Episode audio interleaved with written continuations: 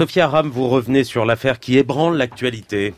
Et oui, depuis que le nom d'Harvey Weinstein est sur toutes les bouches et que sa turgescence a envahi le paysage médiatique mondial, nous voilà inondés de questions plus ou moins pénétrantes telles que pourquoi?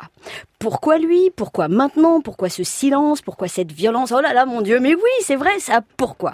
Alors, avant que l'histoire ne referme la braguette d'Harvey Weinstein et que son appendice soit définitivement remisé dans un bocal de bromure sous la pudeur d'une étiquette mensongère du type J. le pénis d'un producteur fou dont on ne comprend vraiment pas ce qui a pu lui passer par la tête, avant que l'on en soit à organiser des sorties scolaires pour venir prendre la mesure d'une monstruosité que l'on aimerait unique en son genre, j'aimerais vous inviter à écouter avec attention la déclaration de l'actrice Florence Darrell, euh, elle-même victime de Weinstein et qui était invitée la semaine dernière sur le plateau du quotidien de Yann Barthès parce qu'elle a tout dit et qu'il suffit simplement de l'écouter.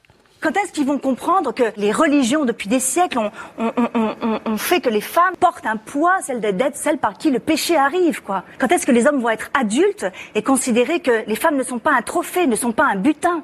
Comment des hommes en viennent à considérer les femmes comme des butins, comme, comme une extension de leur propriété, de leur pouvoir? Comment culturellement en sont-ils là? Comment des femmes finissent par culpabiliser de cette situation? Par quel truchement ce piège abscon s'est-il refermé sur les femmes? Eh bien, Florence Darel a répondu, c'est à cause de la religion. Parce que, croyez-moi, il n'y a que la religion pour introduire des mécaniques aussi perverses au plus profond de notre inconscient collectif. Et quand on lit le nombre de témoignages d'agression et de harcèlement sexuel qui pleuvent sur Twitter sous le hashtag Balance ton porc, on se dit que si on en est encore là, c'est parce que c'est encore bien ancré profondément dans le fondement de nos sociétés. Alors oui, bien sûr, on peut toujours, comme Eugénie Bastier, déclarer que le christianisme a inventé le féminisme et que le féminisme a gagné. Mais si on sort deux minutes la tête du bénitier, que l'on retire son voile ou sa perruque, on peut aussi considérer que les trois religions monothéistes sont au moins d'accord sur une chose,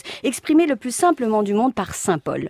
Dieu est le chef de l'homme et l'homme est le chef de la femme. Voilà le deal. Il est aussi simple que ça. Voilà des siècles que pour acheter la soumission des hommes, les religieux de tout poil ont offert en échange la domination sur les femmes. Les femmes ont simplement été vendues aux hommes par les religieux. Ce, fait, qui de la religion, pardon, la plus vaste entreprise de proxénétisme de l'histoire de l'humanité. Alors, en attendant que tous les hommes finissent par déchirer un titre de propriété qu'aucune femme n'a jamais signé, eh bien, il va au moins falloir qu'ils s'habituent à une chose, c'est qu'une bouche, ça sert aussi à parler et que des dents, ça sert aussi à mordre.